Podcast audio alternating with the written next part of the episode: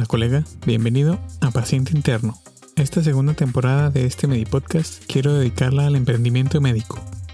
Muchos doctores y doctoras iniciamos la vida laboral con una desventaja, que es no saber lo básico de negocios.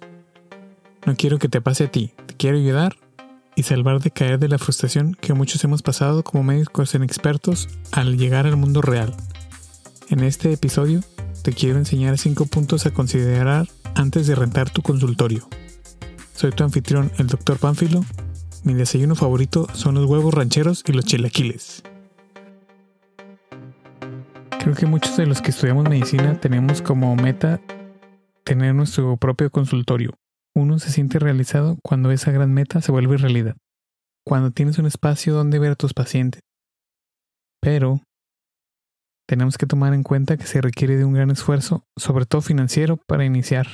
Y más aún si tienes pocos pacientes o ningún paciente todavía. Debes primero que nada tener muy en cuenta que la renta de un consultorio va a ser para ti un costo fijo. En el episodio 2 de esta temporada 2 platico un poco cómo establecer el precio de consulta de forma muy básica y los costos fijos y variables, cómo la renta entra en el costo fijo. Si quieres saber más, date la vuelta a ese episodio pero además de solo ver la parte financiera, hay otros cinco puntos importantes que considerar para poner un consultorio. Un consultorio es una inversión que bien aprovechada puede hacerte crecer muy rápido o acabarse todo el presupuesto en los gastos.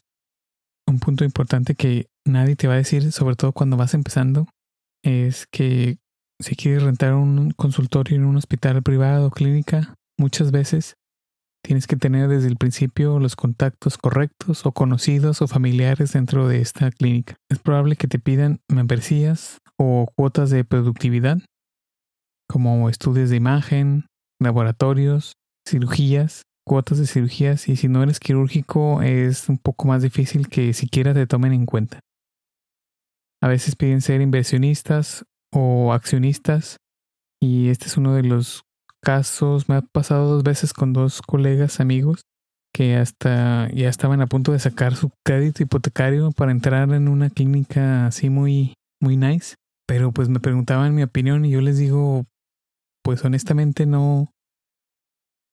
Tienes que ver otras cosas más importantes, o sea, tienes que ver otras cosas que rodean al, al consultorio, que son estas mismas que les voy a contar.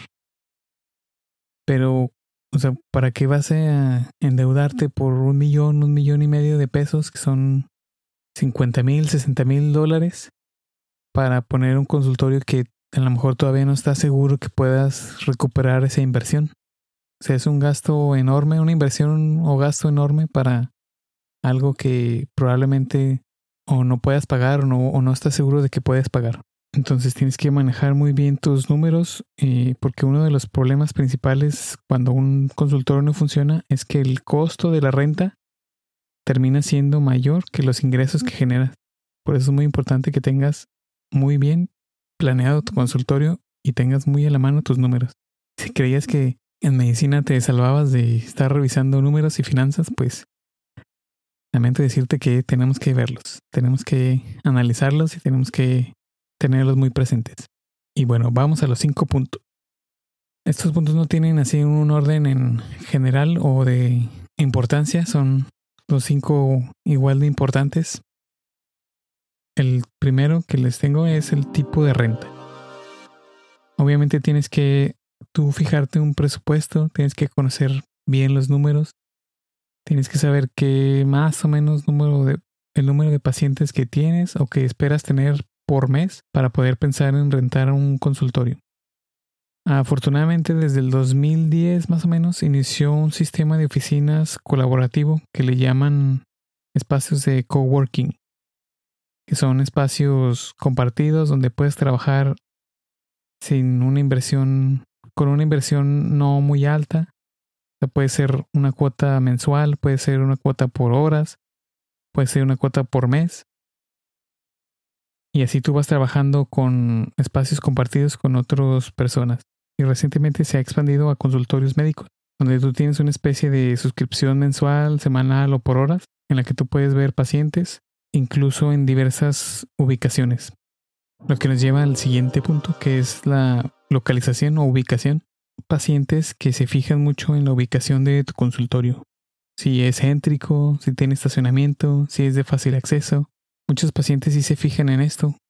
Y pues tienes que considerarlo uno porque pues a veces los pacientes, si tienes muy pacientes así muy de, bueno, de clases, si se fijan mucho en eso. Si tienes como que pacientes que son más de clase media, clase media alta, clase media baja, es importante tenerlo en cuenta porque pues empiezan a segmentar, empiezan a segmentarte o tú segmentarlos desde tu mercado, que ese es otro episodio, pero hay gente que sí se fija mucho en la ubicación, cómo está, si es fácil llegar, si no está muy intrincado, si no hay que subir escaleras o elevadores. Todos esos pequeños detalles puedes verlo como fricciones. Mientras menos fricción haya para el paciente, más fácil va a ser que llegue y que te encuentre y que, te, que lo atienda.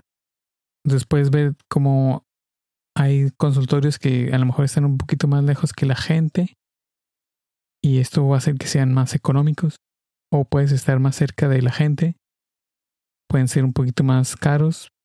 Y otra cosa que, puedes considerar es que hay, puede haber más doctores y doctoras en ese lugar y por lo tanto estar más competido. Lo ideal que te recomiendo es que puedas hacer la tarea de revisar el área donde estén uno o varios consultorios que estés pensando. Si son zonas comerciales, si son zonas residenciales.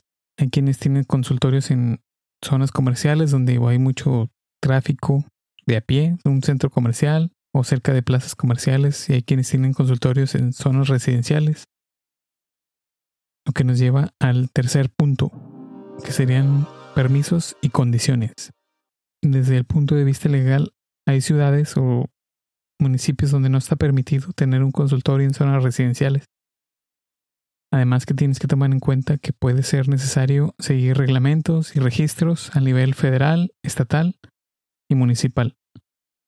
Por ejemplo, en México, que es donde yo vivo, depende del estado y municipio donde vivas, pero tienes que cumplir con normas oficiales de la COFEPRIS, que es la Comisión Federal para la Protección contra Riesgos Sanitarios.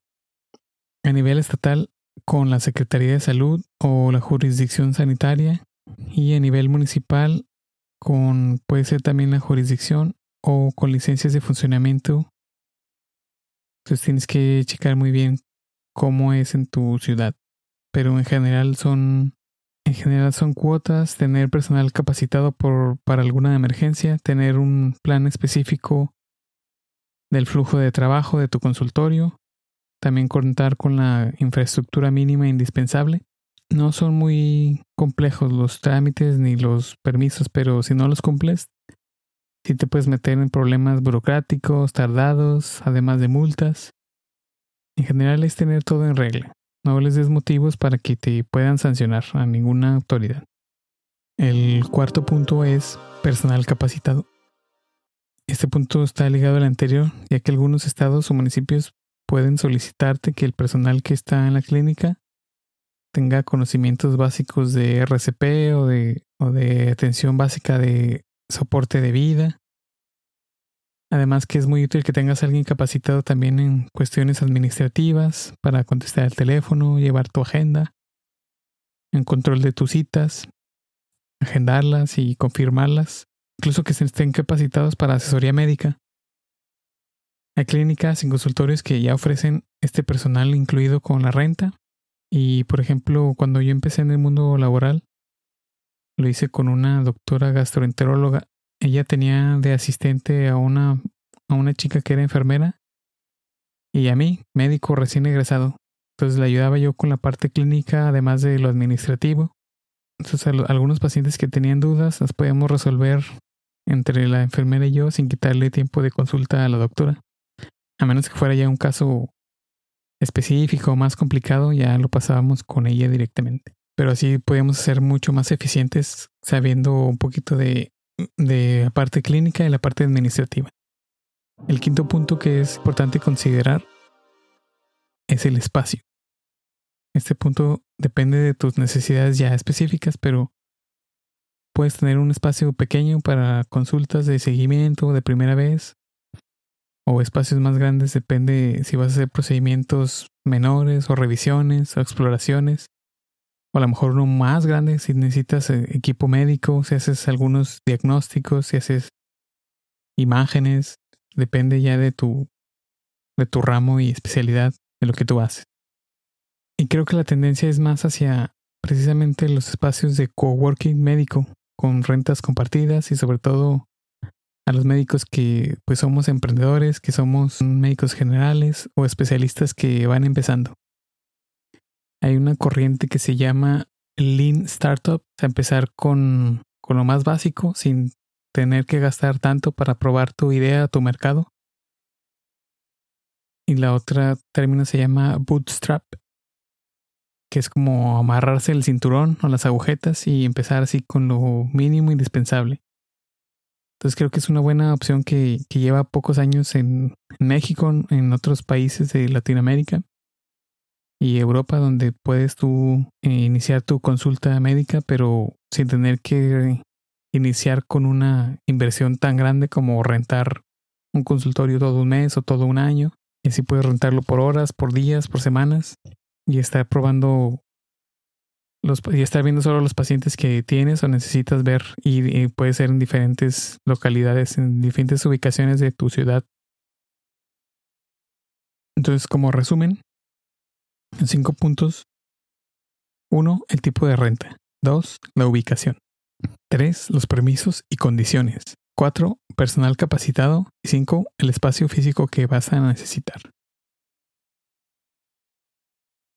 A veces nos da miedo hablar de dinero, nos da miedo negociar, nos da miedo la fricción que puede surgir, que podemos perder oportunidades y nunca volver a tener pacientes o clientes, así que aceptamos cualquier opción con tal de que nos paguen algo y con tal de evitar estos miedos y fricciones.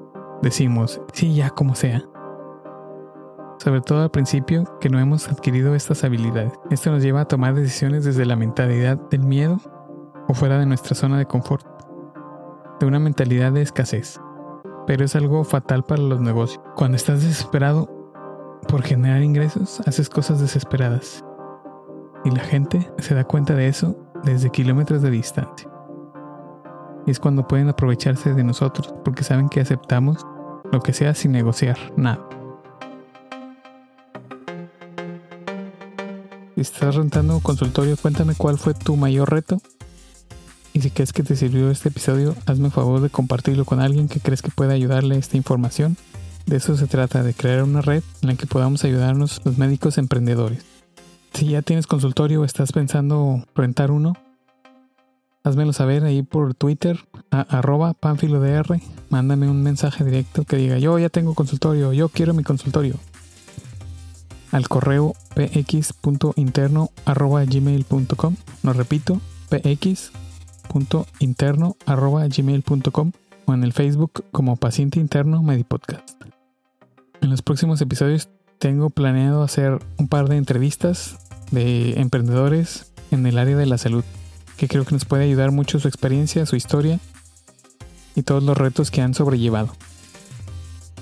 Hasta luego, bye.